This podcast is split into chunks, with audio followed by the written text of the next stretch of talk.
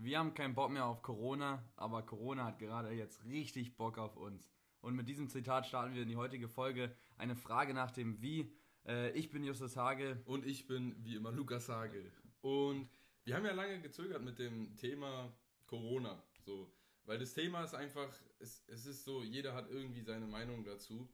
Und zu lange wollten wir zu diesem brisanten Thema nicht äh, entscheiden über Wahrheit oder Lüge oder über richtig und falsch.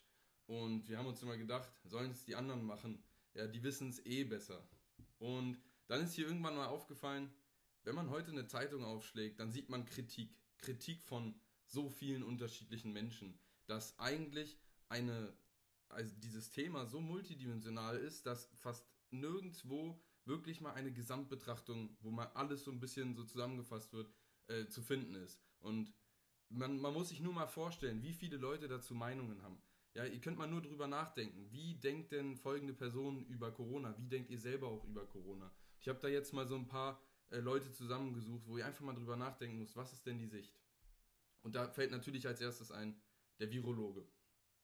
Oder wie sieht der, genau, wie sieht der Virologe zum Beispiel jetzt die aktuelle Situation? Wie sieht der Virologe die aktuellen Beschlüsse, die wir jetzt haben? Genau, wie sieht es zum Beispiel auch der Zentralbankier, der Psychologe, der Bürgermeister, die Krankenschwester, der Restaurantbesitzer, der Rentner, der Asthmatiker. Oder man kann sich auch denken, wie sieht das Ganze der Philosoph? Wie sieht das Ganze der Lehrer, Kleinkinder, Kindergärtner, Abiturienten, ja, der Student, irgendein Sozialwissenschaftsprofessor, ein Geimpfter, eine Feministin, der Polizist, ein Bildjournalist, Xi Jinping? Oder wie bewertet das Ganze zum Beispiel auch ein Umweltaktivist, die Autoindustrie, der Leitung, äh, Leistungssportler, eine Ernährungsberaterin, ein Investigativjournalist oder auch ein Hartz-IV-Empfänger. Natürlich auch ein Querdenker, ein Musiker, ein Gesundheitsminister. Und wenn wir diese Liste, die können wir unendlich weiterführen. Wir kommen irgendwann bis runter zum Individuum. Jeder hat dazu seine eigene Meinung. Wir haben 82 Millionen Meinungen zu diesem Thema allein in Deutschland. Wir haben 450 Millionen Meinungen zu diesem Thema in der gesamten EU und wir haben 7,8 Milliarden Meinungen auf dieser gesamten Welt zu einem Thema, das fast alle betrifft ich würde sagen, dass von diesen 82 Millionen mindestens 10 Millionen noch nicht in der Lage sind, sich eine Meinung zu bilden. Aber der Grundsatz kommt natürlich durch. Es ist einfach diese Sache, ja, auf welche Meinung soll man hier hören? Auf wen, wer kann denn hier einen Anker geben für so viele Menschen, die es zum Beispiel auch hart haben in dieser Pandemie? Ja, wir zum Beispiel sind ja Studenten so, für, wir haben gerade auch nicht so die schönsten Studienzeiten, die man sich wünscht und so weiter. Und genau dieser Frage wollen wir uns heute stellen wie sehen das so ein bisschen die Leute. Wir wollen versuchen, viele verschiedene Spektren abzudecken, heute in dieser Corona-Sonderfolge. Und viele von euch haben sich das gewünscht und es ist ja irgendwie eine Diskussion, die Tag ein, Tag ausgeführt wird. Und wir wollen einfach mal nicht nur kritisieren, was falsch läuft, sondern wir wollen einfach mal aufzeigen, vielleicht auch mit ein bisschen gesunden Optimismus, äh, einfach viele verschiedene Perspektiven euch über dieses Thema näher bringen. Ja, und hier ist besonders wichtig, dass wir jetzt auch an der Stelle direkt mal sagen, wir selber sind natürlich auch keine Experten, ja, wir sind keine Virologen, wir sind auch keine äh, Wirtschaftswissenschaftler oder sowas dergleichen. Dementsprechend, wir haben auch nur unsere Meinungen mit einer ausgiebigen Recherche äh, eben zusammengetragen ähm, und versuchen demnach dann äh, auch unsere Meinung zu bilden. Zudem kommt noch, warum wir diese Sonderfolge heute machen, dass wir einfach extrem sauer sind. Ja, jetzt gab es diese neuen Beschlüsse und wir sind der Auffassung, da fange ich direkt auch mal mit der Wertung an, dass das nicht das ist, dass wir, was wir momentan in Deutschland brauchen. So, ich würde jetzt aber direkt mal sagen, dass ich den Fahrplan kurz erkläre, durch den wir heute mit euch gehen möchten. Ähm, da fangen wir direkt erstmal mit ein paar Zahlen und Fakten an. Ja, ganz wichtig, dass wir da die, die ganzen äh, Statistiken auch mit einbeziehen können. Und dann gehen wir vertieft rein in die verschiedenen Bereiche, wo es besonders brenzlig ist. Na, zuerst direkt in die Krankenhäuser. Wie ist dort die Lage? Ähm, wie ist es äh, mit den Impfzentren? Wie ist es in der Wirtschaft? In den Schulen? Äh, und auch sonst in den, in den Haushalten in, im engeren Sinne. Ja, also psychologische Sichtweisen auch diesbezüglich. Und äh, dann zum Ende, beziehungsweise im, im, zweiten Drittel, möchten wir dann unseren eigenen Plan durchsetzen. Ne? Wir haben es ja gesagt gehabt, mhm. kritisieren kann man viel. Wenn man es nicht besser weiß, dann soll man auch nicht kritisieren. Dementsprechend versuchen wir da so ein bisschen unseren eigenen Plan zu machen, wie man mit der Pandemie jetzt zu diesem Zeitpunkt äh, umgehen muss. Hm, dabei ist natürlich auch klar, wir können nicht jeden berücksichtigen, nicht jede genau. Meinung, wir können das auch nicht super detailliert machen. Das ist auch nicht unsere Aufgabe, sondern wir möchten euch einfach nur zeigen, was man jetzt als, als äh, gut und schlecht sehen kann, worauf man aufbauen kann, auf welchen Meinungen, auf welche Zitate man auch äh, sich verlassen kann. Ähm, und da möchten wir dann natürlich am Ende noch einen Ausblick in die Zukunft gehen. Mhm. Ganz wichtig ist auch dabei, es ist in der Vergangenheit sehr, sehr viel schiefgegangen da oben. Aber was können wir jetzt in der Zukunft richtig machen? Richtig, das Wie? ist das Interessante, weil die Vergangenheit, die kann ja kein Mensch mehr verändern. Vor allem, wir haben jetzt einen Sommer vor uns, wir haben damit eine Chance. Weil wir hatten letztes Jahr zum Beispiel, wir werden darauf definitiv noch drauf eingehen, aber wir, wir werden auf jeden Fall heute viele Sachen äh, noch behandeln. Aber ich würde eigentlich erstmal sagen, heute ist der 27.03.2021 und da würde ich erstmal ganz kurz anfangen mit den Zahlen, die wir jetzt derzeitig haben bezüglich Corona. Richtig, genau, da haben wir, ja, willst du sagen? Ja, ich würde einfach mal anfangen. Wir haben gerade eine 7-Tage-Inzidenz in Deutschland von 124,7. Genau, also Inzidenz müssen wir ganz kurz erklären. Dann machen wir schon alles hier von ganz unten auf. 7-Tages-Inzidenz heißt einfach, ne, die äh, Leute, die sich angesteckt haben, von 100.000 Einwohnern in diesen sieben Tagen. Genau. Und insgesamt hatten wir jetzt in Deutschland seit Anfang der Pandemie insgesamt 2,75 Millionen Fälle. Ähm, das heißt, also da, da, zählen natürlich dann auch Genesene dazu. Und von diesen 2,75 Millionen Fällen sind eben derzeitig 201, also 201 und 600.000 äh, Leute aktiv an Corona erkrankt. Ja, damit man Zahlen auch einordnen kann, immer direkt auch müssen wir einen Vergleich mit reinbringen. Ähm, 7-Tages-Inzidenz so eine hohe hatten wir zuletzt im äh, Januar, also am 19. Januar. Dann müsst ihr euch mal vorstellen, wie die Lage war am 19. Januar. Da waren wir noch wesentlich weiter eingeschränkt als heute. Und ich meine, die äh, Pandemie ist ja heute nicht weniger gefährlich als damals, sondern eher noch gefährlicher. Äh, einfach, dass wir da mal direkt einen Vergleich anstreben können. Ansonsten äh, noch ganz, ganz wichtige Zahl ist natürlich die Reproduktionszahl, die momentan bei 1,09 ist. Tendenz steigend heißt, wie viele Leute infiziert ein Infizierter. Und hier will ich eine Sache dazu sagen, weil ich auch, wie gesagt, mich interessiert ja so ein bisschen Mathematik. Exponentielles Wachstum wird von den meisten Menschen nicht verstanden. Und ich finde es ziemlich traurig, weil exponentielles Wachstum, also nahezu alle natürlichen Prozesse basieren auf exponentiellem Wachstum bzw. logarithmischem Wachstum. Und wenn man sich anguckt, wenn man so eine Sache außer Acht lässt, dann wird nicht über drei Tage plötzlich die Ta Zahl explodieren, aber das Ding ist, wenn man dann in einem Monat äh, irgendwo ist, dann, dann explodieren plötzlich die Zahlen extrem schnell. Das Ding ist, der, der schnellste Anstieg ist immer in der äh, kürzesten Periode, die man gerade betrachtet. Äh, und deswegen muss man verdammt aufpassen, dass man nicht zu lange lockert und man muss möglichst frühzeitig die Beschleunigung verhindern. Weil, ja, wollte ich einmal dazu sagen. Ja, dieser Effekt des exponentiellen Wachstums, das ist zum Beispiel auch eine Sache, die muss die Politik auch mal verstehen. Also wir sind da momentan also so sowas von zu 100% drin und wissen, wenn wir so weitermachen, dann äh, gehen wir da wieder ganz rasant auf ganz schwierige Zahlen zu. Das hat auch eine Virologin, habe ich mir neulich, äh, also vorhin was angehört gehabt, die meinte auch, also normalerweise sind wir jetzt gerade in einer Situation, wo man das alles so überblicken kann. Wir wissen eigentlich aus Epidemo Epiodo epidemiologischer Sicht. So, danke. Was wir jetzt machen müssten, machen es aber nicht. Gut, weiter zu den Zahlen. Ähm, Ganz interessant, gehe ich aber später nochmal drauf ein. Die Krankenhausfälle, Intensivpatienten sind momentan bei 3340 circa. Ähm, und ja, ich würde noch ein bisschen ja. drauf eingehen. Wir, sehen, wir leben ja in Deutschland äh, in 16 Bundesländern und davon sind derzeitig zum Beispiel in Thüringen äh, ist die höchste 7-Tages-Inzidenz bei 217,8 äh, Fällen auf 100.000 Einwohnern und in Schleswig-Holstein ist die beste bei 65,5. Also wir merken zum Beispiel hier auch größere Unterschiede innerhalb unserer Republik. Und da ist es auch ganz wichtig, äh, dass man da durchaus die Lockerung auch unterschiedlich äh, handhabt. Ne? Eine 65er-Inzidenz ist wesentlich ungefährlicher als eine 270er. Ähm, aber da möchte ich auch direkt mal eingehen auf die ganz europäische Sicht. Ne? Ich weiß gar nicht, ob du das auch mit drin hast, aber man vergleicht sich ja immer ganz gerne mit anderen. Und das wollen wir jetzt heute auch mal machen. Wir vergleichen jetzt mal Deutschland zu den anderen europäischen Staaten und dann auch nochmal zur Welt. Und da wird uns ganz, ganz schnell klar, dass wir gar nicht so schlecht stehen im Vergleich. Mhm. Wenn man uns anschaut, wir stehen schon schlecht da, aber nicht so schlecht. Äh, denn Estland zum Beispiel hat momentan eine Inzidenz von 664, muss man sich mal vergegenwärtigen. Ähm, wobei aber, muss man auch dazu sagen, die Toten pro 100.000 Einwohner da geringer sind.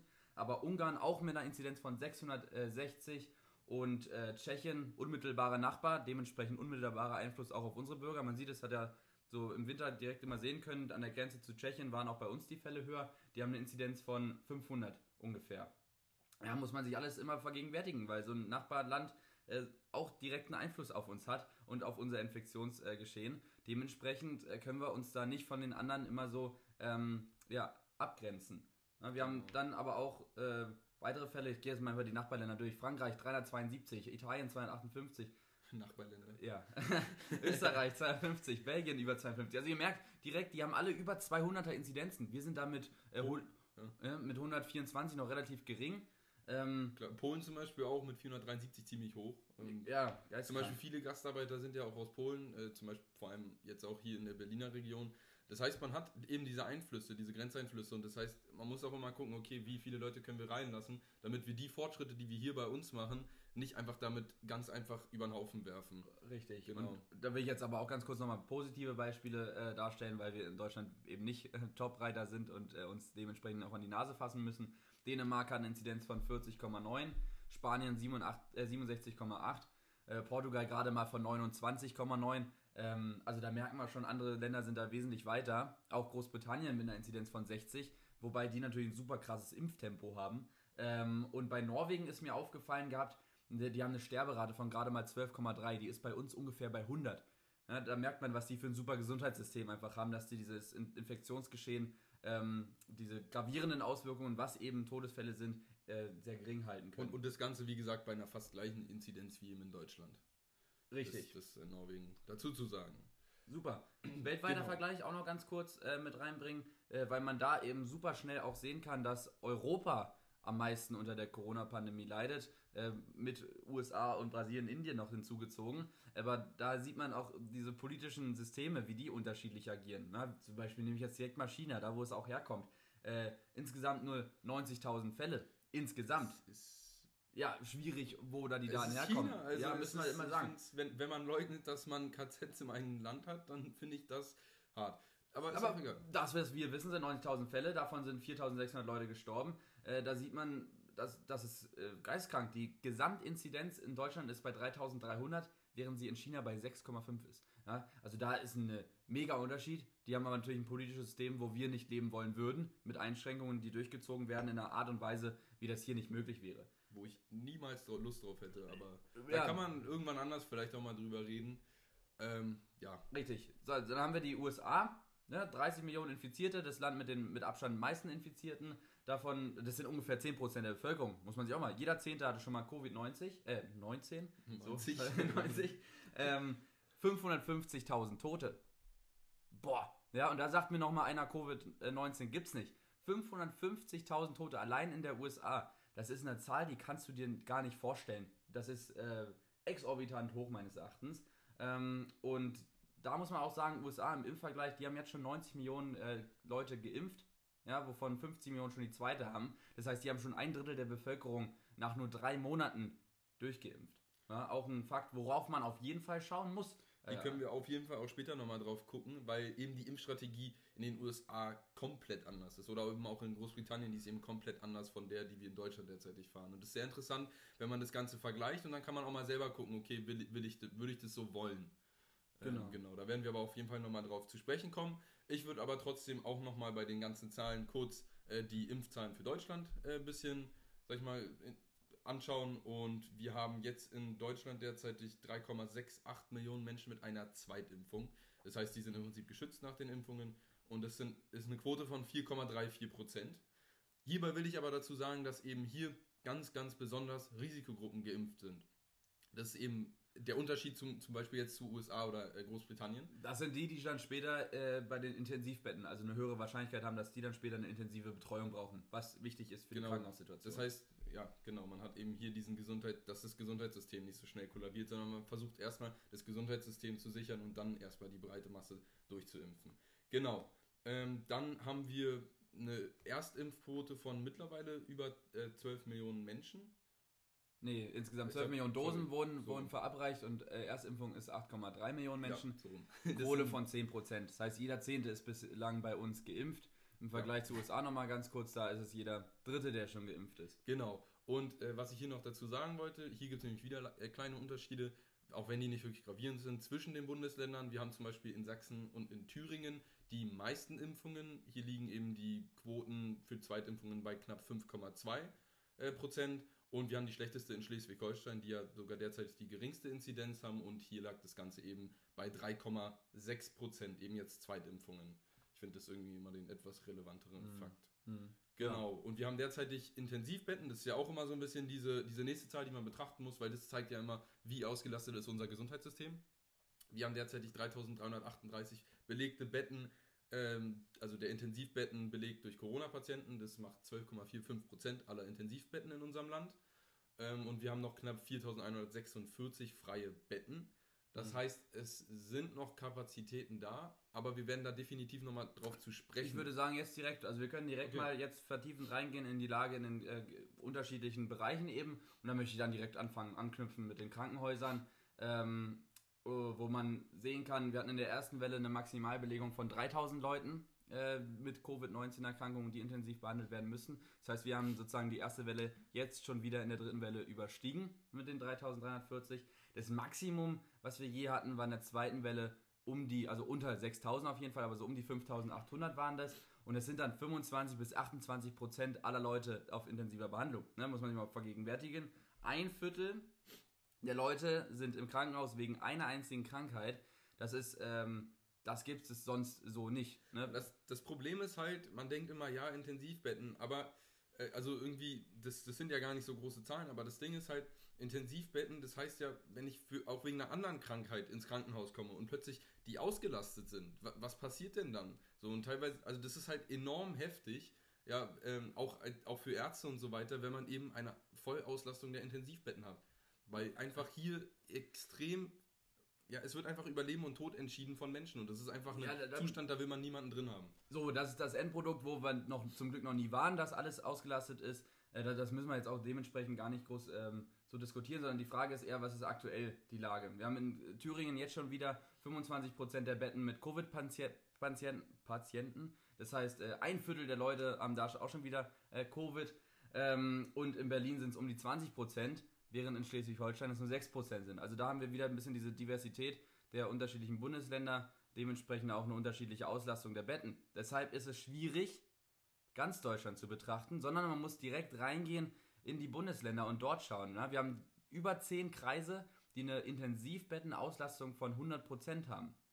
Und da wird es dann schwierig. Ne? Dann muss der Arzt entscheiden, wen behandle ich und wen behandle ich nicht. Und das ist so eine Lage, in die man, die will man auf jeden Fall vermeiden.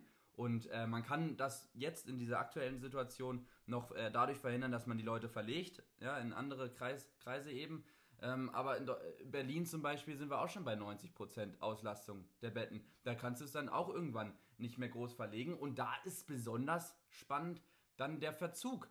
Das heißt, wir haben jetzt diesen krassen Anstieg der Infektionszahlen, aber erst zwei bis drei Wochen später erkennen wir den gleichen Anstieg dann äh, bei den Intensivbetten und auch bei den Sterberaten. Das heißt, das ist, das ist nicht kumulativ miteinander, sondern verzögert. Und das heißt, wenn man immer auf die Bettenzahlen guckt, dann muss man halt, das ist halt einfach eine schwierige Betrachtung, um es einfach mal so zu sagen. Ja, man Genau. muss da schauen, was wir so bislang auch hatten. Man muss dann das mit der äh, zweiten Welle auch vergleichen und äh, dementsprechend aus Krankenhaussicht, das sind die Patienten, die uns später wegsterben. Das sind die wichtigsten Leute, ja? dass man die behandeln kann, dass man da die Kapazitäten hat und auf die muss man meines Erachtens auch am meisten hören. Ähm, und hier wird es dann auch schon wieder, da müssen wir ein bisschen differenziert betrachten, weil ähm, die Krankenhäuser sind top vorbereitet auf, auf ähm, eine dritte Welle. Die sind äh, technisch gut ausgestattet. Also so ist nicht, das hat gut funktioniert. Grundsätzlich ist auch die ganze Absprache und die Vorbereitung jetzt auf die dritte Welle, das läuft alles koordiniert ab. Ja? Das ist kein, nicht irgendwie aus Panik müssen man da ganz schnell Beatmungsgeräte herholen oder sowas, sondern das läuft alles sehr koordiniert ab.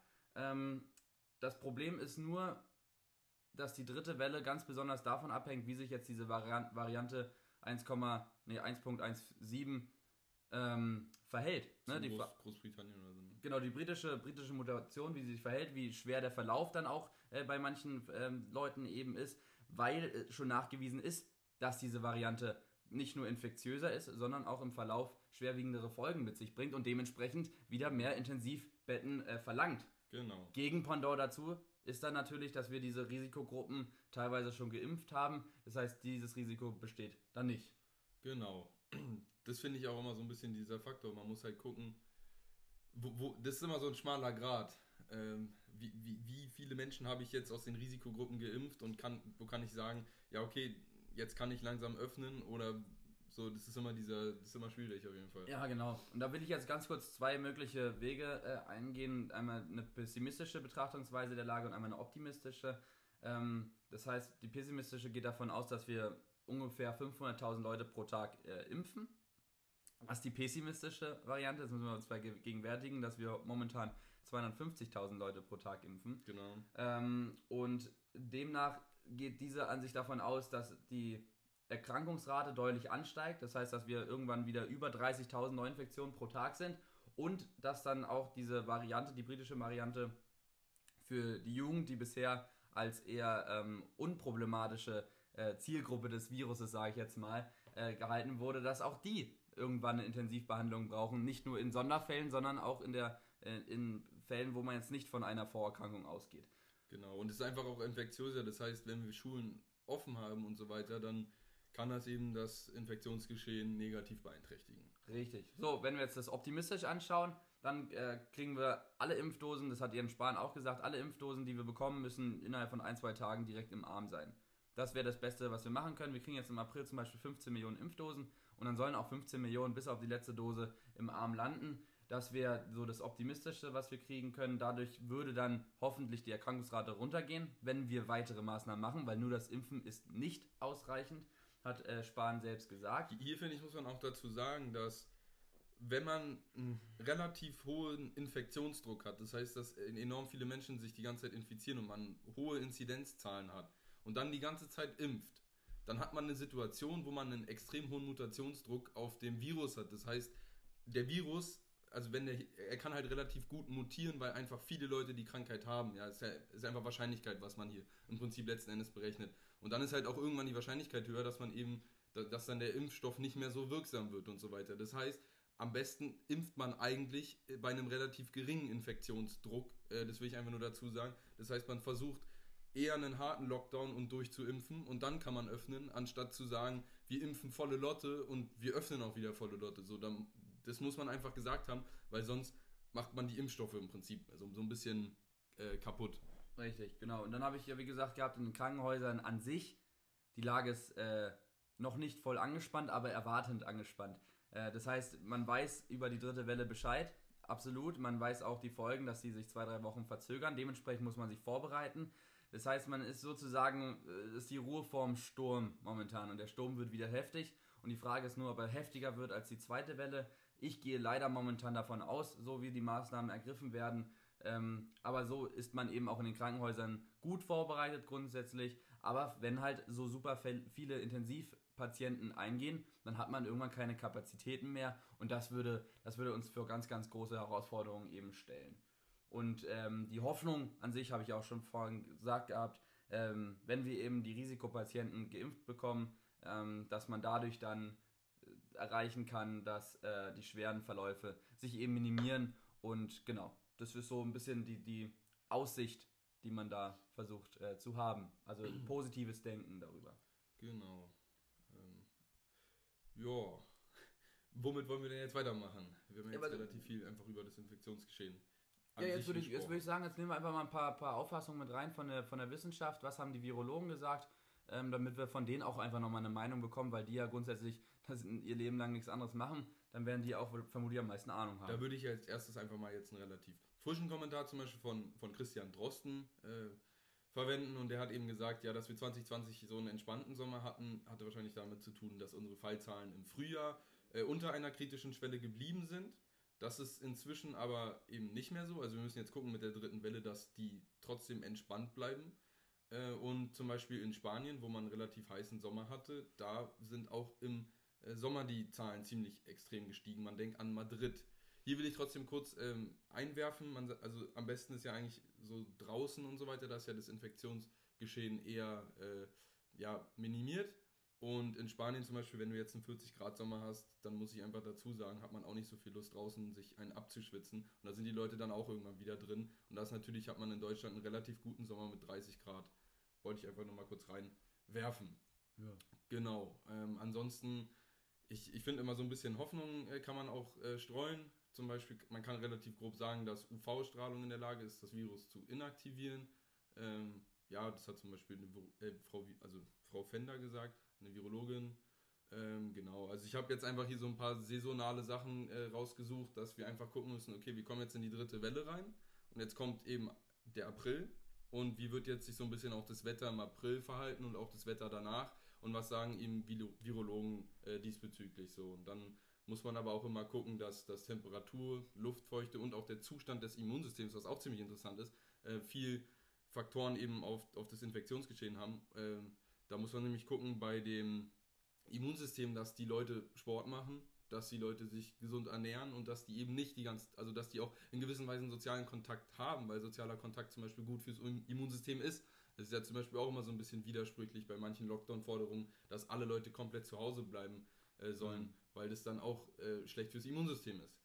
Und ja, da muss man einfach äh, so ein bisschen, ja, jetzt gucken, wie, wie wird sich der Sommer äh, entwickeln, aber man muss halt immer hier sehr vorsichtig sein mit dem ganzen Öffnen und ich finde, diesen Sommer sollten wir definitiv als Chance nutzen, äh, jetzt eben zu versuchen, geringes Infektionsgeschehen zu haben und viel durchzuimpfen, weil dann haben wir einen, denke ich zumindest, einen äh, entspannteren Herbst. Hier hat zum Beispiel auch der BioNTech-Gründer Shahin äh, gesagt, dass äh, also es wird in vielen Ländern in Europa und in den USA werden, wahrscheinlich, werden wir wahrscheinlich Ende des Sommers in der Situation sein, nicht mehr in einen Lockdown zu müssen. So. Und das finde ich zum Beispiel relativ positive Worte.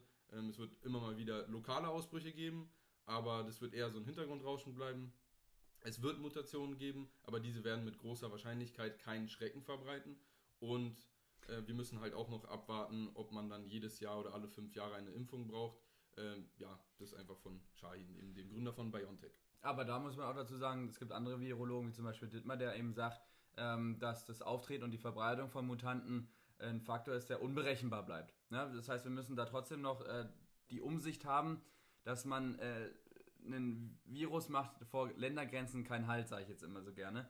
Weil äh, grundsätzlich geht es nicht darum, dass wir nur in Deutschland oder in Europa und in der USA uns impfen, sondern es geht darum, dass wir auf der ganzen Welt uns impfen. Ja, wir haben jetzt zum Beispiel die Mutation auch aus äh, Südafrika erlebt. Da muss man dann äh, eben total aufpassen, dass man sich nicht immer nur auf sich beschränkt, sondern eben schaut, dass die ganze Welt eine Herdenimmunität herstellen kann, sodass eben diese Mutationen keine Grundlage haben, sich zu verbreiten. Weil wie groß wäre das Drama, wenn irgendwann eine Impfung so, äh, eine Mutation so stark ist, dass äh, der Impfstoff dagegen nicht mehr, nicht mehr anhält. Gut, ist jetzt eine total pessimistische Sichtweise, aber das muss man meines Erachtens auf jeden Fall mit reinbringen, ist aber erstmal Zukunftsmusik von einem halben Jahr. Was ich hier aber zum Beispiel relativ interessant war, war bei den die mRNA-Impfstoffe. Ähm, kann man zum Beispiel bei Mutationen relativ schnell anpassen, weil man hat ja das gesamte Erbmaterial und meistens kriegst du ja schnell raus, was ist die veränderte Komponente bei dem äh, Virus, wenn mhm. er jetzt mutiert ist. Und da habe ich zum Beispiel gelesen, dass man äh, innerhalb von vier Wochen bräuchte man dann etwa um die Forschung, um den mRNA-Wirkstoff äh, zu verändern und dann bräuchte man nochmal knapp vier Wochen, um den zu produzieren. Das heißt, man könnte bei nicht zu großen Veränderungen, die dann nochmal irgendwie durchs Gesundheitsamt äh, zertifiziert werden müssen, kann man auch mit Impfstoffen relativ schnell reagieren. Wollte ich nur äh, hinzusagen. Und bei den Vektorimpfstoffen, zum Beispiel AstraZeneca äh, oder auch dem von Johnson Johnson, da braucht man dann knapp drei Monate, bis man darauf reagieren kann. Aber das heißt, wir sind auch nicht völlig ungewappnet, mit, falls jetzt plötzlich die Impfungen ausfallen sollten, weil wir auch hier uns anpassen können. Finde ich einfach wichtiges, wichtigen Fakt. So, genau, wenn wir jetzt schon mit dem Impfen anfangen, können wir direkt beim Impfen weitermachen äh, und die Lage kurz erklären, wie es denn in den Impfzentren aussieht und auch bei der Impfproduktion. Hier kann man auf jeden Fall bei den bei der Impfproduktion dazu sagen, wir könnten knapp 342.000 Impfungen derzeitig täglich verimpfen. Das hätten wir verfügbar. Äh, davon werden aber nur knapp 66 Prozent ausgeschöpft. Wir hatten ja vorher die Zahl, knapp 250.000 werden täglich verimpft. Genau. Muss man sich nochmal ganz kurz überlegen, wir sind momentan bei 342.000, was das Maximum wäre. Das ist immer noch viel, viel zu wenig, will ich ganz kurz an der, der Stelle nochmal sagen. Ich habe es ja vorhin gesagt, die pessimistische Sichtweise auf den Krankenhäusern wäre, dass wir 500.000 pro Tag verimpfen. Und da sind wir selbst nach dem, was wir momentan komplett verfügbar hätten, noch drunter. So. Genau. Und jetzt fragt man sich hier schnell, ja, was ist denn der Grund dafür? Und hier kommt jetzt eben, der erste Grund dafür ist einfach die Priorisierung. Ich meine, mittlerweile können auch schon 65 bis äh, 80-Jährige geimpft werden. Äh, davor war es ja aber immer die ganze Zeit so, dass eben über 80-Jährige die ganze Zeit die äh, Angebote bekommen haben. Und wenn die das nicht direkt wahrgenommen haben, äh, etc., ja, dann konnte man eben nicht sagen, dass ich jetzt an einen 79-Jährigen im Prinzip verimpfe und dadurch musste man erstmal abwarten, bis die Risikogruppen so ein bisschen durch waren äh, und konnte deswegen noch nicht alle Kapazitäten irgendwie so voll auslasten, weil man einfach hier auf die Leute ein bisschen äh, warten musste. Das hat zum Beispiel Anke Richter-Scher gesagt. Ein anderer Grund eben ist hier auch, dass man äh, am Anfang der Pandemie extrem viele Impfstoffe zurückgelegt hat für die zweite Impfung. Ähm, und da hat man ziemlich viele Wochen verloren, weil Impfstoff gebunkert wurde, äh, der erstmal für weitere Erstimpfungen hätte verwendet werden können. Und genau, das war jetzt so ein bisschen in Deutschland so das Problem. Und dann sind ja zum Beispiel, wenn wir ja Großbritannien oder die USA angucken, dann sind ja hier auch viele Forderungen äh, laut geworden. Ja, man sollte doch erstmal einfach möglichst viele äh, Menschen einfach durchimpfen. Äh, Im Notfall eben auch auf die Kosten der Zweitimpfungen. Und hier haben zum Beispiel, hat der Virologe Martin Stümmer gesagt, ähm, erst die Zweitimpfung bietet den vollen Schutz. Die muss auf jeden Fall immer innerhalb äh, des von der Zulassungsbehörde vorgeschriebenen Zeitraums erfolgen. Das heißt, er sieht es für keine Option, erstmal alle Impfdosen immer direkt für die Erstimpfung rauszuhauen, sondern er sollte, also er sagt halt, man muss es koordiniert machen und erst bei der Zweitimpfung ergibt das Ganze Sinn. Genau.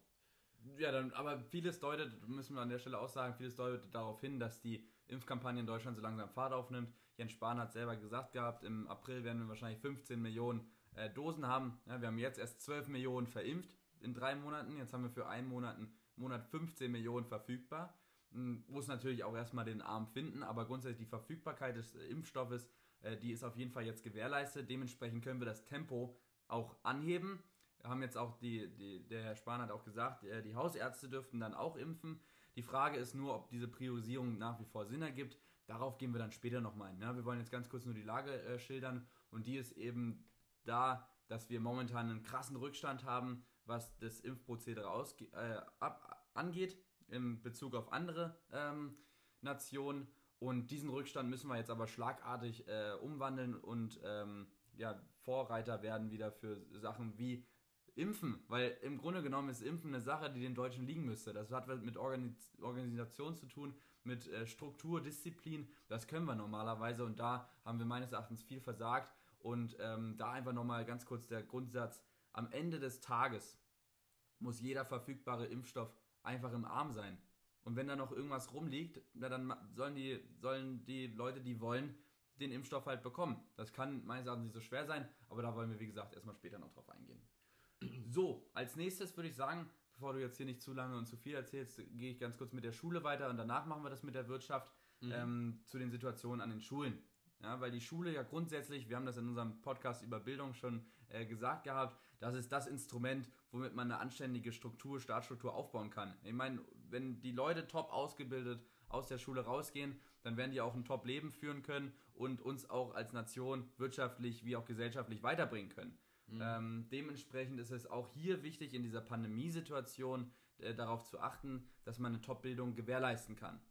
Die Frage ist nur, auf wessen Kosten und die Frage ist immer, in welchem Verhältnis ist das möglich. Jetzt will ich ganz kurz die Lage erklären, wie wir es momentan haben. Ähm, es ist so, dass die 12. und 11. Klassen aufgrund der Situation mit ähm, dem mittleren Schulabschluss und auch dem Abitur ähm, eine Schulpflicht haben. Ja, das wird an manchen Schulen dann aufgeteilt in Gruppen, sodass man Wechselunterricht durchführen kann und sich nicht alle immer gleichzeitig sehen.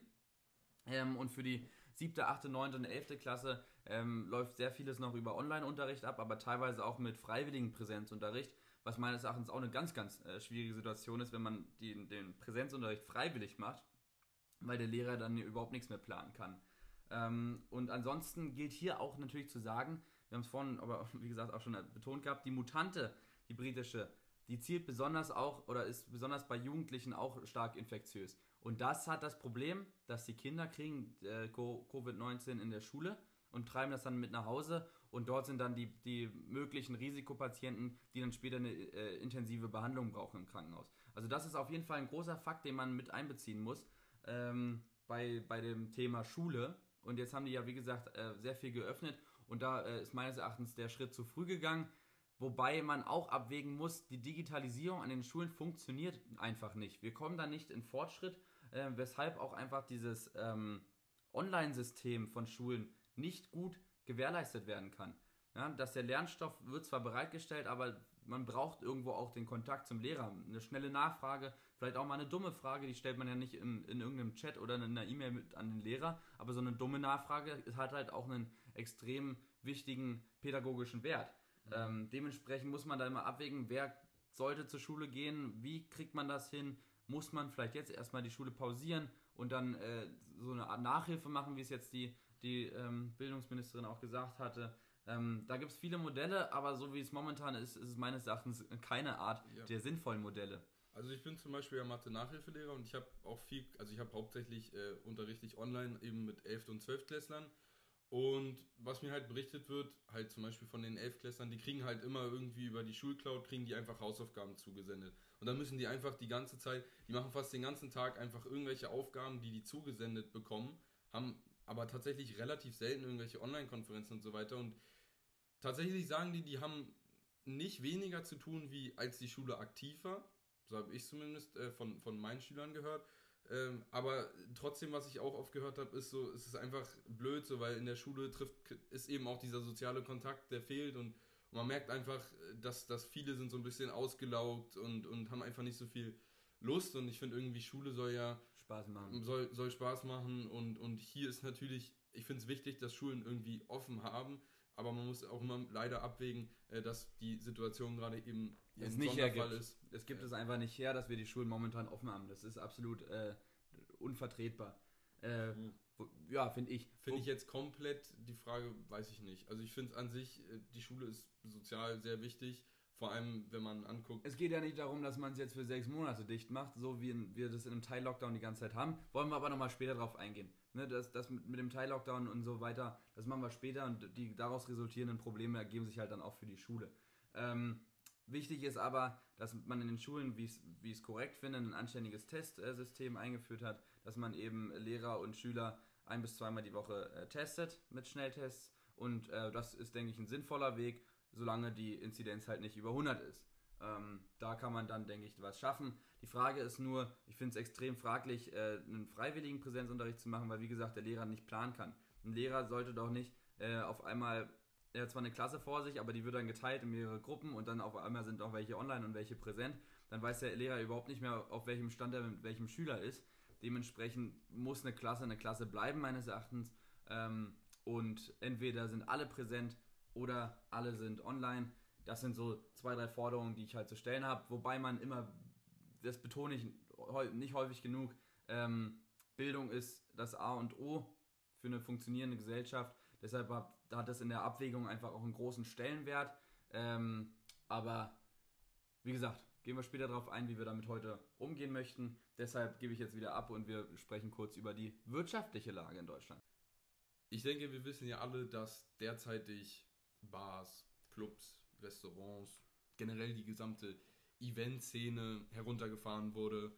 Und wir wissen eigentlich auch alle, dass derzeitig Tourismus nur sehr eingeschränkt äh, möglich ist. Und hier ist natürlich klar, dass das Ganze enorme wirtschaftliche Folgen hat. Äh, vor allem auch zum Beispiel im Einzelhandel, äh, viele Innenstädte oder sowas. Da sind große Umsatzeinbußen auf jeden Fall ähm, zu sehen. Genau. Und bisher hat uns zum Beispiel der Lockdown nach Michael Hüter äh, knapp 250 Milliarden Euro gekostet. So, und dann hat sich irgendwann der Bund gedacht, okay, was können wir machen?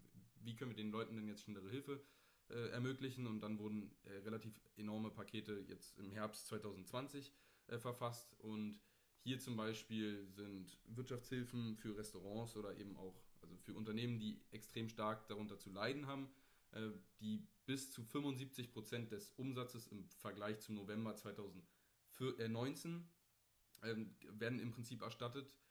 Und das Ganze gilt für äh, Selbstständige oder Unternehmen bis zu 50 Mitarbeitern.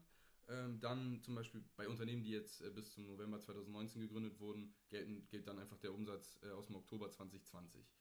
So, dann gibt es zum Beispiel steuerliche Erleichterungen äh, von, in, in, Form von Steuersenkungen oder es gibt zum Beispiel wesentlich vereinfachten Zugang zu KfW-Krediten.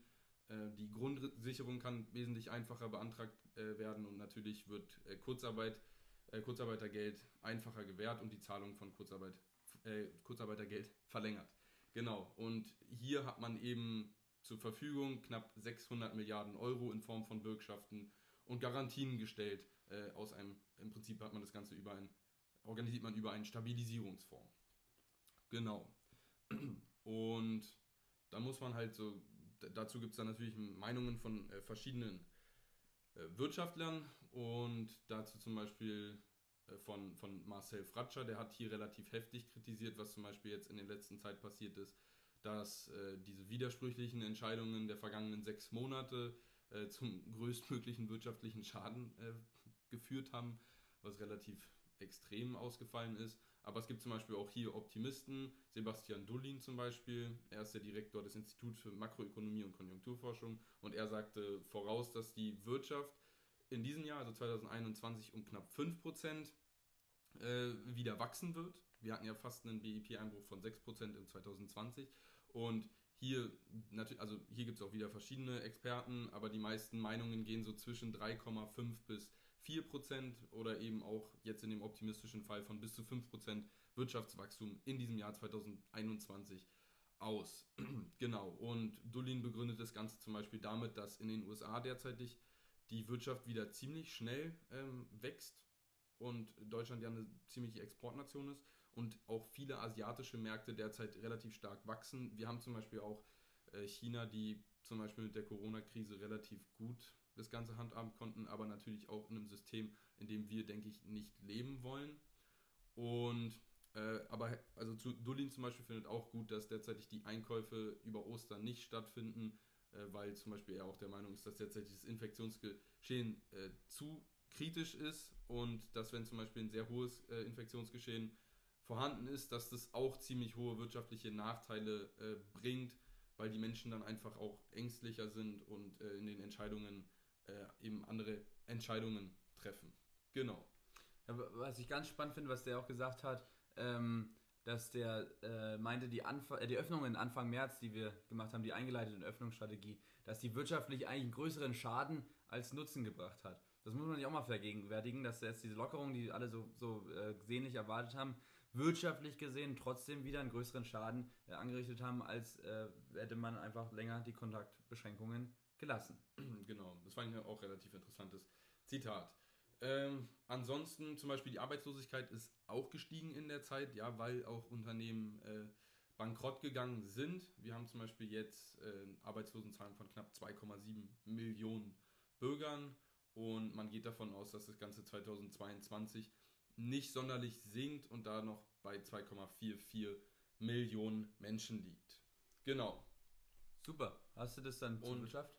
Genau, nee, ich würde noch ganz kurz eine Sache sagen. Äh, zum Beispiel Chefvolk von der Commerzbank war es, glaube ich. Jörg Kremer hat zum Beispiel gesagt, auf die ganze Volkswirtschaft umgerechnet senkt der harte Lockdown während seiner Gültigkeit das Bruttoinlandsprodukt für sich genommen um 4%. So, das entspricht pro Monat einem wirtschaftlichen Schaden von gut 10 Milliarden Euro. Natürlich muss man hier mal gucken, wie stringent eben oder wie, wie streng so der Lockdown äh, gemacht wird. Ähm, aber man muss auch gucken, die Wirtschaft will zum Beispiel, dass einfach schnell geimpft wird, dass schnell äh, damit dann irgendwann auch wieder gelockert wird, damit halt äh, Business as usual. Genau, und damit bin ich mit der Wirtschaft fertig. Alles klar, prima, super. Dann habe ich ja äh, in der Einleitung ganz kurz gesagt, dass wir auch noch auf die äh, Haushalte im engeren Sinn äh, eingehen wollen. Also so ein bisschen, wie die Situation auch in Deutschland ist äh, in den Privathaushalten. Und da muss man, da können, möchten wir nicht ganz äh, lange drüber quatschen. Das können wir, denke ich, schnell ab, ab äh, zusammenfassen, indem wir sagen, ähm, Deutschland ist müde wie Sau. Ja, die Leute haben wirklich einfach auch keine Lust mehr auf diesen, diesen Teil-Lockdown, den wir jetzt wirklich lange haben. Wir sind alle Corona-müde. Wir möchten endlich mal wieder rausgehen. Wir möchten in die Geschäfte gehen. Wir möchten dies und das. Also man will viel. Man ist am Ende, man ist, man läuft einen Marathon und wir sind momentan, na, ich zitiere da wieder Spahn, wir sind momentan auf dem letzten Viertel. Aber wie man es im Marathon oder auch wenn man nur eine halbe Stunde joggt, weiß, die letzten, äh, das letzte Viertel ist immer das anstrengendste. Ähm, und dementsprechend gilt auch hier an die, an die Haushalte im engeren Sinne, dass man ähm, abwarten muss. Nur ist halt die Frage, wenn jetzt die Regierung die Maßnahmen so durchführt, wie sie sie angekündigt hat, dann hat man irgendwo kein Licht im Ende des Tunnels, was aus psychologischer Sichtweise ganz fatal ist. Weil wenn ich jetzt ähm, nicht damit planen kann, ob ich jetzt im Juni oder im Mai oder im Juli oder vielleicht doch erst im Oktober ähm, wieder mehr als vier, fünf Leute sehen kann, ähm, dann ist das für den Kopf eine extremes, extreme Arbeit, damit umzugehen und führt sehr schnell zu einem sogenannten Corona-Blues. Ähm, und die Leute sind müde, wir brauchen so langsam Veränderungen und wir brauchen auch ein Licht am Ende des Tunnels und eine ganz klare Kante auch irgendwo. Weil sobald Leute müde werden, braucht man harte Disziplin. Und so gilt das dann auch ähm, meines Erachtens äh, hier für die Pri Privathaushalte. Und ähm, dementsprechend haben wir keine großartig größere Lage, die wir noch ähm, besprechen möchten, sondern würden nun jetzt einfach mal zu unserem eigenen Plan übergehen, wie wir uns vorstellen, was man jetzt machen muss, was man aber auch so langsam vorbereiten muss und wie das so alles im Sommer stattfinden soll. Ähm, und da würde ich ganz kurz erstmal sagen, dass wir reflektieren, was jetzt diese Maßnahmen waren, die jetzt durchgesetzt wurden, beziehungsweise was die Regierung so äh, für einen Plan hat. Also grundsätzlich gilt erstmal, ähm, wir haben es das mit diesem Mallorca, ist alles viel in den Medien auch, diese Einreiseverordnung, die ab Montag gelten soll. Demnach darf man nur einreisen, wenn man einen negativen Test hat. Und sobald man keinen negativen Test hat, dann darf man halt auch nicht mitfliegen. Ähm, da zeigt man dann eine ziemlich harte Kante, was ich auch richtig finde. Ohne Test kein Flug.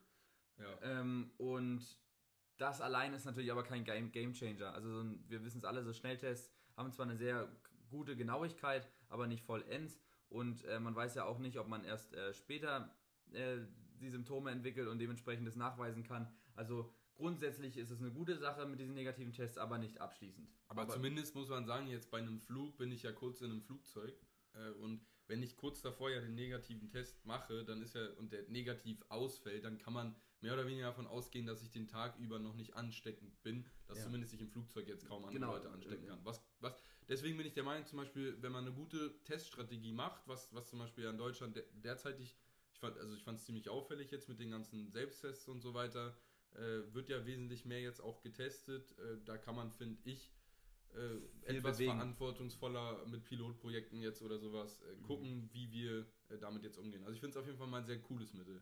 Genau, ansonsten gibt es noch, äh, was Spahn auch gesagt hat in seiner Ansprache am Freitag, die Gefahr, dass das Gesundheitssystem bis Mitte April überlastet ist. Ja, müssen wir ganz klar so sehen. Die Frage ist nur, was man dann macht, äh, ob man die Maßnahmen nicht vielleicht einfach mal äh, strenger handhaben sollte. Hat er, dazu hat er nichts gesagt. Ähm, grundsätzlich gilt aber, dass die Notbremse in den Ländern ab einer Inzidenz von 100 äh, durchgeführt werden soll. Wobei es äh, den Ländern meines Erachtens hier ein krasser Spielraum gegeben wird, äh, Saarland hat es, glaube ich, gesagt gehabt, dass sie öffnen möchten ab äh, Mitte April. Äh, das sind alles Sachen, das sind so, so Gegenläufer. Das bringt dem System überhaupt gar nichts, weil im Endeffekt sind wir immer noch in einer Nation, wir sind in einem Europa. Da kann nicht irgendjemand gegenlaufen wegen der Vernetzung. Ja, wenn jetzt da Saarland denkt, ihr eigenes Ding machen zu müssen, dann haben aber ganz schnell die umliegenden Kreise auch ein Problem.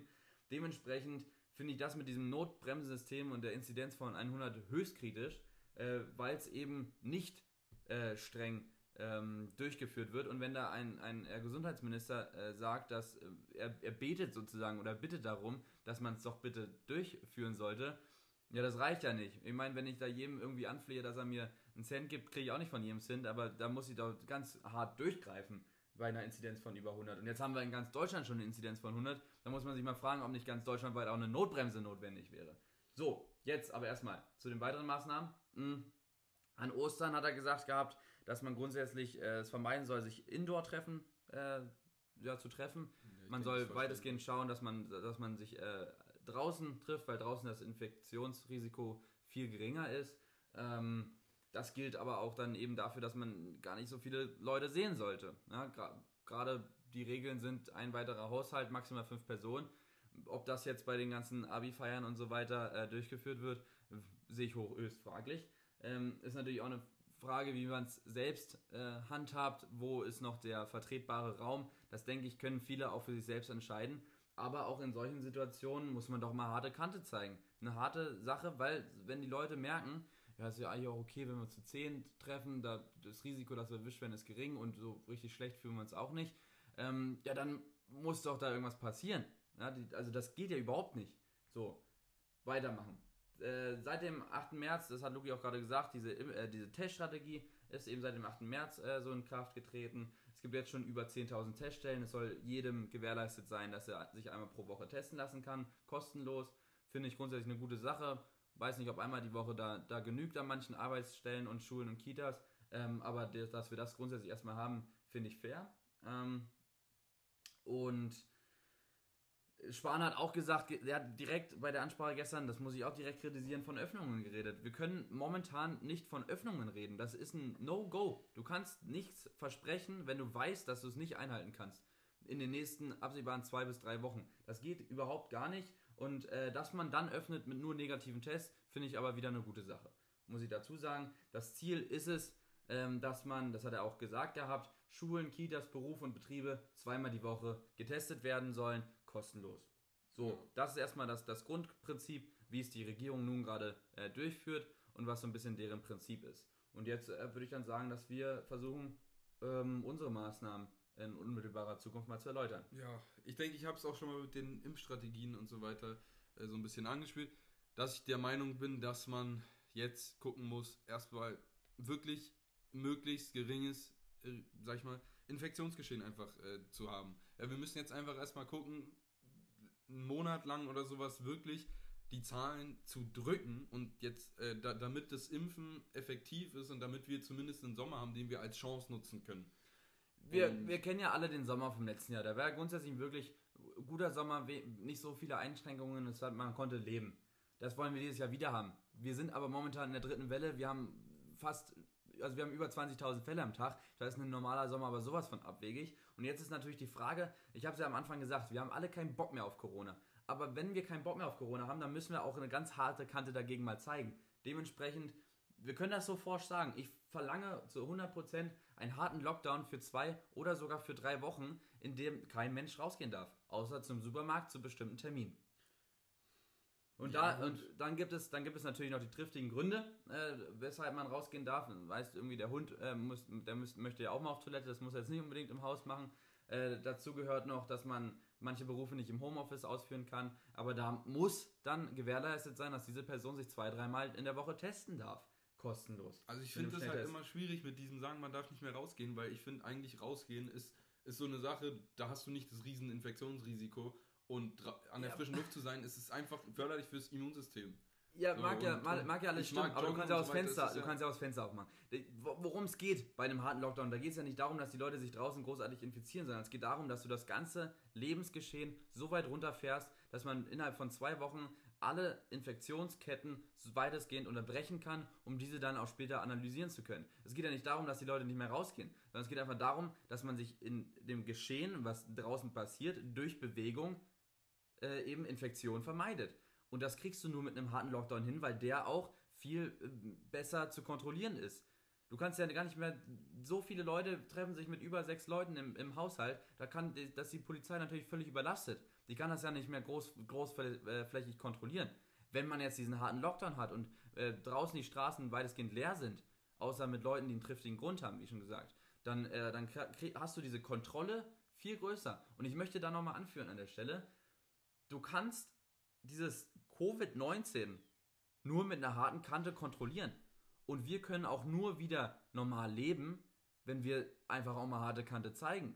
Das ist eine ganz klare Sache. Und psychologisch gesehen ist das auch viel sinnvoller. Weil wenn ich jetzt sage, wir, wir schließen ganz Deutschland für zwei, drei Wochen, dann haben wir ein Licht am Ende des Tunnels. Innerhalb dieser zwei, drei Wochen müssen wir natürlich impfen, was das Zeug hält und eine anständige Stress, äh, Teststrategie ausarbeiten, mhm. wo richtig Top-Testzentren sind und einfach auch Produktion von, von Tests muss natürlich auch angekurbelt werden. Und dass ja. man dann den Leuten sagt, nach diesen drei Wochen, dann haben wir ähm, zwar immer noch einen Teil-Lockdown, pipapo, aber dann können wir auch lockern und dann haben wir, wenn wir es ganz gesittet und langsam machen mit den Lockerungen, auch einen anständigen Sommer. Aber wir sind, du hast es doch selbst gesagt, wir sind in einem exponentiellen Wachstum bam, da muss ich harte Kante zeigen. Ne? Du, ja, man ja, muss ja. das durchbrechen mit der härtesten, muss durch. Wir können nicht mehr dieses Larifari und wir werden mal sehen. Das geht nicht. Ja, ja. Das funktioniert einfach nicht. Und äh, das ist auch. Wir sind, wie gesagt, alle Corona-müde. Das macht keinen Spaß. Aber nur mit so einer Sache ähm, kann man es meines Erachtens äh, jetzt verhindern. Ein harter Lockdown äh, ist ja immer relativ einfach gesagt. Äh, aber wie genau stellt man sich das denn vor? Weil ja, mache ich jetzt hier das zu, jenes zu, aber das bleibt offen. Was denkst du, was definierst du unter einem harten Lockdown? Ein absoluter Vollshutdown. Ja, ist jede einzelne Aktivität ähm, außerhalb des Hauses, die nicht zwingend, also systemrelevant, notwendig ist, soll vermieden werden. Das ist das Prinzip von einem Shutdown. Hm, wir haben jetzt natürlich Frühling, wunderschönes Wetter draußen, alle Leute wollen raus, aber äh, wir haben auch irgendwo Corona und wir haben auch einen schönen Sommer, das ist auch gutes Wetter, den wollen wir auch nutzen. Dementsprechend, do it, Alter, man kann das schon verkaufen. Das ist nicht so, dass man das jetzt von oben herabsetzt und so eine zwei Wochen äh, harten Mega-Shutdown einführt, das ist auch irgendwo ein bisschen selbstverschuldet. Die Bevölkerung hat sich einfach teilweise auch nicht dran gehalten. Würde ich mich jetzt auch inkludieren. Ja, ich habe jetzt keine Corona-Partys gemacht, aber die mit einem weiteren Haushalt oder so, das war teilweise nicht der Fall. Aber jetzt sind wir in einer Situation, wo es einfach meines Erachtens notwendig ist und der sieht dann so aus, dass ich ähm, Supermarkt einen Termin brauche, um zu gehen, beziehungsweise nicht unbedingt einen Termin brauche, aber äh, gewisse ähm, Viertel rund um den Supermarkt bekommen Zeiten, an denen sie dort sein dürfen oder Risikogruppen bekommen Zeiten, an denen nur die dort sein dürfen, dass du auch das Infektionsrisiko, was im Supermarkt äh, ist, was relativ gering ist, aber dass du das auch äh, versuchst äh, zu minimieren. Und dann geht es einfach darum, klar, wir brauchen die Leute, die vom, Krankenhaus, die müssen zur Arbeit, logisch, keine Frage. Auch, aber auch, wir brauchen auch den Müllmann ähm, und sonst weitere systemrelevante Jobs, damit wir auch irgendwo noch äh, irgendwo Struktur haben. Ja. Gar keine Frage. Die müssen arbeiten. Aber die Frage ist dann, wie arbeitet man und wie lebt man zu, zu Zeiten eines Shutdowns? Jeder soll zu Hause bleiben, solange er nicht einen triftigen Grund hat. Triftiger Grund wäre dann, habe ich ja gerade vorhin gesagt wenn man arbeiten muss, weil es einem einfach notwendig ist. Und so sieht dann meines Erachtens ein Shutdown aus. Du siehst auf der Straße keine Person mehr, die rumlaufen. Und ähm, dass das jetzt eine Zeit trifft mit dem Frühling, wo es anfängt, wieder schönes Wetter zu geben, ist natürlich eine missliche Lage ähm, dass man die Sonne auch braucht für ein gesundes System, verstehe ich alles. Auch, dass es psychologisch extreme ähm, negative Auswirkungen. Folgen hat. Vor allem auch Langzeitfolgen. Langzeitfolgen mit sich bringen kann. Das ist mir schon auch alles bewusst. Aber ich würde äh, so weit gehen und ich bin mir da auch 100% sicher mit einer steilen These, dass ich sage, ein, ein Shutdown von zwei, drei Wochen ist psychologisch, wie gesagt, sinnvoller als jetzt dieses ganze Larifari bis äh, Mitte Sommer rein und dann haben wir im Sommer, fangen wir da ein bisschen an, was zu lockern, lockern, aber dann kommt irgendwann schon der Herbst und bam, erwischt er wieder uns mit der kalten Seite. Dementsprechend, wir sind, wir haben das gesagt gehabt, mit dem Impfen, die wirken nicht bei den Inzidenzzahlen, die wir momentan haben. Das hat keine großartige Auswirkung. Ja, merkt man auch zum Beispiel, Damit in Großbritannien wir, zum Beispiel ja. hat man zwar extrem viel geimpft, aber die Todeszahlen oder sowas, die, oder Intensivbetten, die sind trotzdem extrem ausgelastet. So. Und das heißt einfach, man kann zwar impfen wie verrückt, aber wenn man gleichzeitig hohe Inzidenzzahlen hat, dann ist es, dann dauert es ewig, bis der Effekt vom Impfen wirklich, wirklich positiv sich zeigt. Und wenn man jetzt einfach sagt, Shutdown und konsequent schnell impfen, das ist die beste Kombination. Das ist das mit Abstand Beste, was man derzeitig machen kann. Es ist zwar nicht, also, so, so ja. Wie, gesagt, zwei, drei Wochen. Wir kriegen im April 15 Millionen Impfdosen. Dann soll jeder Hausarzt aber alles in den Arm hauen, was er reinhauen kann. Ähm, klingt ja, so blöd, aber einfach mal wir brauchen das. Wir brauchen diesen vollen Endspurt, den man bei einem Marathon hinlegt. Und da müssen wir jetzt die volle Kraft rein investieren. Und das gilt für jeden Einzelnen. Das geht für die, die Person im Impf Impfzentrum, das geht für die Pflegekräfte, die überall eine tolle Arbeit leisten. Aber das geht aber auch raus an die privaten Haushalte, die jetzt einfach mal ein bisschen die Füße stillhalten müssen für das Gemeinwohl. Der Geduldige gewinnt am Ende. Es ist nicht der, der jetzt direkt auf alles, ja, äh, wir müssen jetzt sofort lockern und ich, ich habe keine Geduld mehr einfach Geduld. Ja, und Geduld ist eh im Leben eine gute Eigenschaft, so die man sich aneignen kann. Mhm. Und ja, das ist. Was, was man dazu noch sagen muss, man muss an der Stelle beleuchten, was erhofft man sich denn von so einem richtig harten Lockdown nach zwei, drei Wochen? Wir haben das ja gesagt gehabt, ähm, die Infektionszahlen, die jetzt momentan stetig steigen, das sehen wir in den Krankenhäusern erst so in zwei, drei Wochen. Also alles im Verzug. Diese zwei, drei Wochen nutzt man für diesen harten Lockdown, dass man dort das Infektionsgeschehen sehr stark minimieren kann man muss jetzt mal überlegen, wenn man es jetzt faktisch runterbricht äh, mit den Infektionsrisiken und wenn das ganze Leben eingeschränkt ist und man ähm, keinen weiteren Haushalt sehen darf, außer vielleicht äh, draußen in einem äh, Spaziergang mit dem Hund, ähm, dann würde man rein faktisch gesehen die Infekt das Infektionsgeschehen fast auf Null bekommen müssen. So das, das Prinzip eines harten Shutdowns. Mhm. Wenn wir das jetzt äh, innerhalb von drei Wochen schaffen, sehr optimistisch gedacht, gar keine Frage. Da muss sich auch jeder dran halten. Äh, dann haben wir ein super geiles Trittbrett dafür, dass wir mit dieser Impfkampagne durchstarten können, dass man das sofort merkt äh, in den Krankenhäusern, aber auch sofort an den Zahlen merken kann. Und wenn wir dann auch noch eine super Teststrategie haben, ähm, die besagt, dass man alles, was irgendwo Kontakt haben kann, äh, einen negativen Test braucht, den man aber auch überall kostenlos machen kann, äh, einmal die Woche. Ja, ja. Das, das geht zwar momentan, aber so richtig umgesetzt habe ich nicht das Gefühl, dass es äh, wird. Dass man an den Schulen zweimal pro Woche testet, dass die Lehrer auch alle durchgeimpft werden. So, das ist einfach ein Vorteil, den man sich dadurch erhofft, den ich mir dadurch erhoffe, der uns dann später im Sommer so krass viel weiterbringen kann, dass wir diese zwei, drei Wochen vergessen. Dass sie einfach psychologisch abgehakt werden können. Und wirtschaftlich, da müssen wir erst gar nicht anfangen, was das für Vorteile haben würde, wenn wir jetzt einfach mal zwei, drei Wochen richtig rasieren. ja, klar. klar. Äh, Zwei, drei Wochen ist natürlich fatal, logisch. Aber wenn wir schon längst. Ey, nee, wir Es wollen ist- nicht über die Vergangenheit Es ist halt die Option, mache ich jetzt einen vollharten Lockdown, der zahlt sich aus in der Zukunft, der zahlt sich voll aus in der Zukunft, oder mache ich Larifari-Lockdown, der drei, vier Monate geht und sich irgendwie nicht so richtig auszahlt, wo, ja, es, es ist einfach so ein bisschen, will ich, dass Corona beendet wird? Das ist die Frage, die man sich mal irgendwann stellen kann, ja, Und- und Keiner hat Bock mehr auf Corona. Also ich glaube, nie hat irgendjemand Bock auf Corona, aber gerade jetzt man hat man nicht ausgesucht. Ja, man ist, man ist voll am Ende aus der Puste und da braucht wie gesagt, nochmal einen richtigen Kraftakt, auch auf politischer Seite, ähm, um das zu überwältigen. Und da bei den Impfungen muss ich auch nochmal sagen, gut, das mit der Priorisierung ist prinzipiell eine coole Sache, weil das für die Krankenhäuser ähm, eben guten, guten Effekt auch haben kann. Fraglich ist mir dann aber, ähm, warum dann 3 Millionen Dosen von den 12 Millionen noch ungenutzt blieben. So, das finde ich absolut nicht nachvollziehbar, nur weil irgendwelche Leute ihre Termine nicht wa- wahrnehmen. Da Ja, muss es meines Erachtens eine Änderung geben. Nö, eine ganz klare Änderung. Das heißt, für mich muss es so ablaufen in meiner Welt, ähm, dass man vormittags, ja, von, von, ich weiß gar nicht, wann die aufhaben, sagen wir jetzt mal von 7 bis 13 Uhr oder 7 bis 14 Uhr sogar, die priorisierten Leute macht und dann ab 14 Uhr dürfen Rest, die Leute, ja, den Rest. Wird einfach rausgeballert. Richtig, nee, aber alles in A, was geht. Und ähm, in, in einem Tempo, zack, zack, zack, zack, zack, dass wir das will ich- schnell machen können.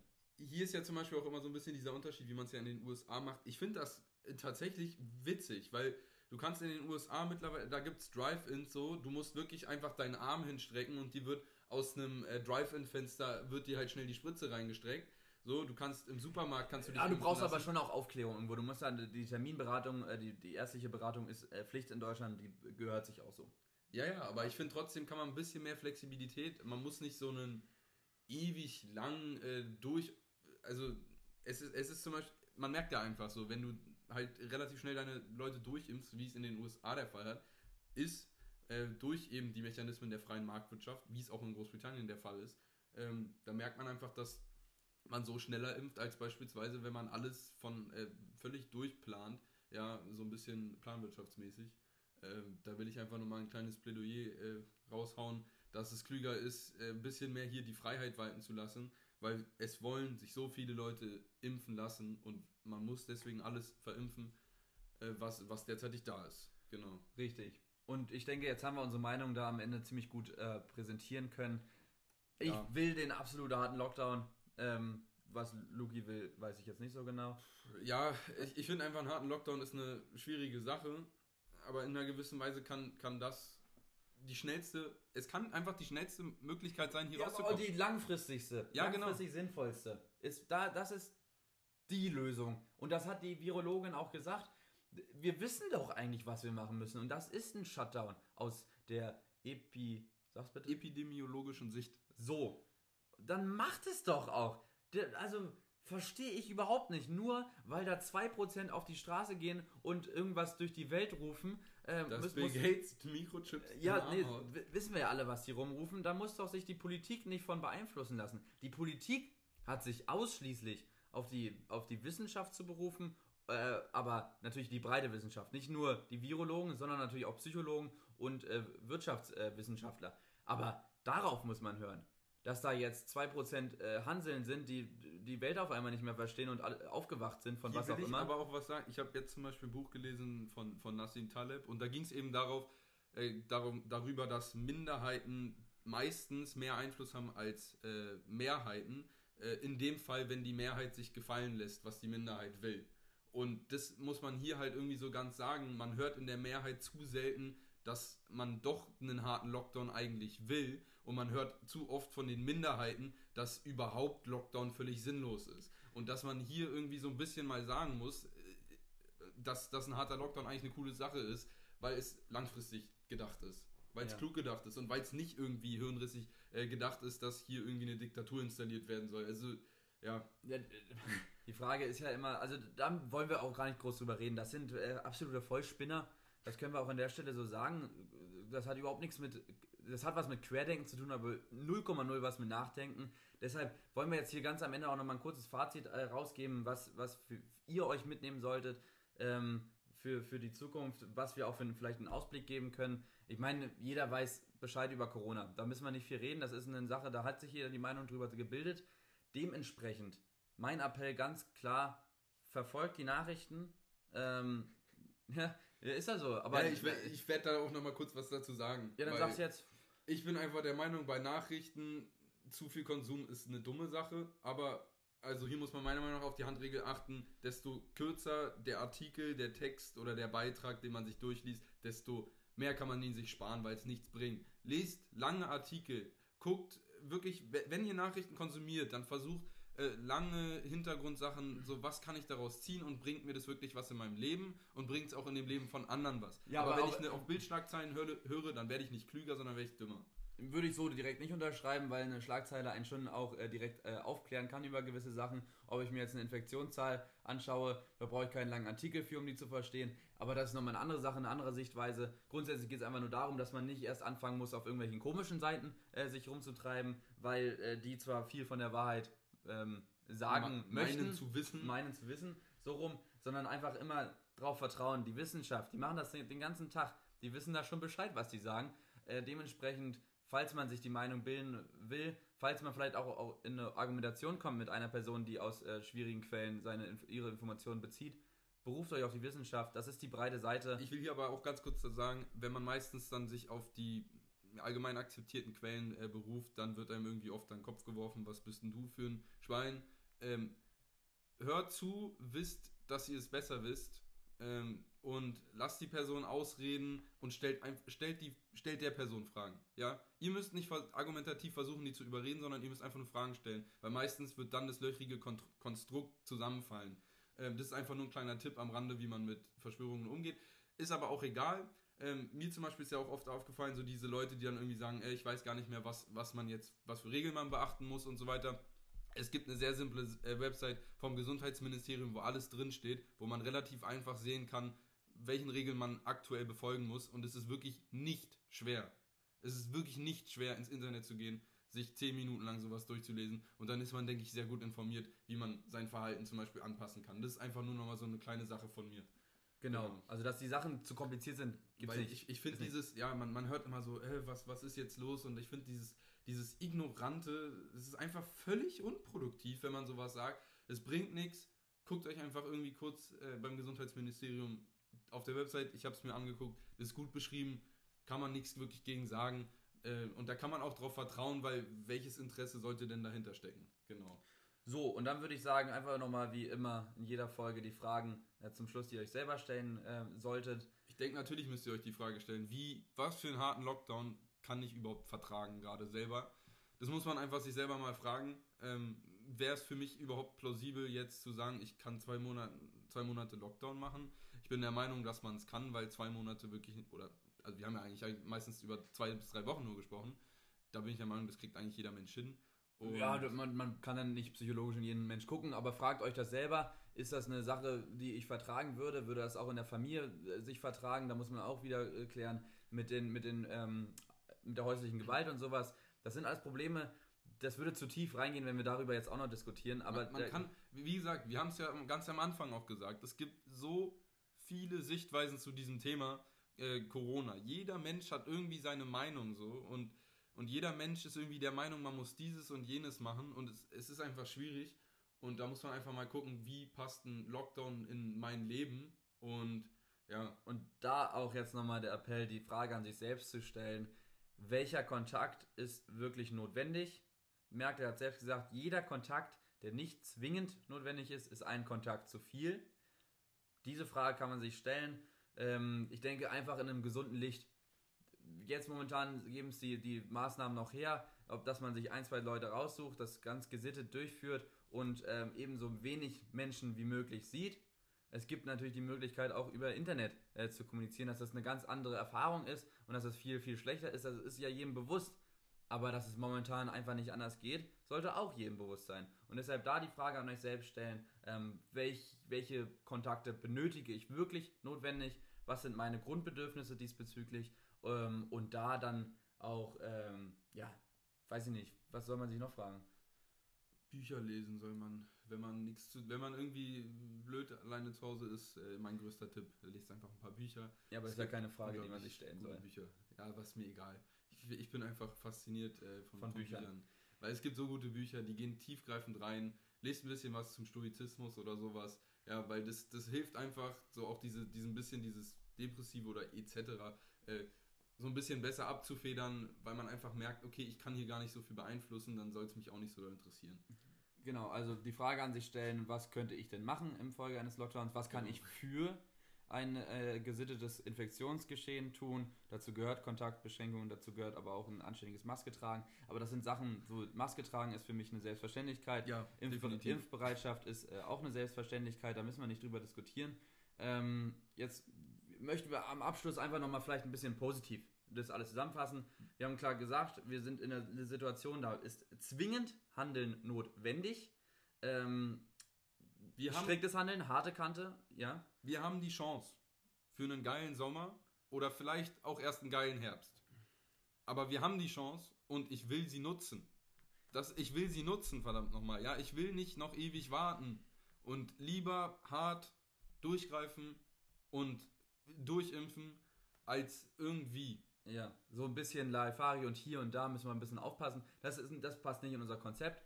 Dementsprechend, letztes Zitat, wir sind auf dem letzten Viertel eines Marathons, wobei der letzte Teil immer der schwierigste ist und dementsprechend gehen wir hier raus aus der Folge. Solltet ihr noch irgendwelche Fragen oder irgendwelche Kritiken äh, haben, dann könnt ihr das Ganze natürlich wie immer uns bei Instagram per DM senden oder auch der E-Mail, die natürlich hier verlinkt ist. Alles klar, wir wünschen noch ein schönes Wochenende. Ciao.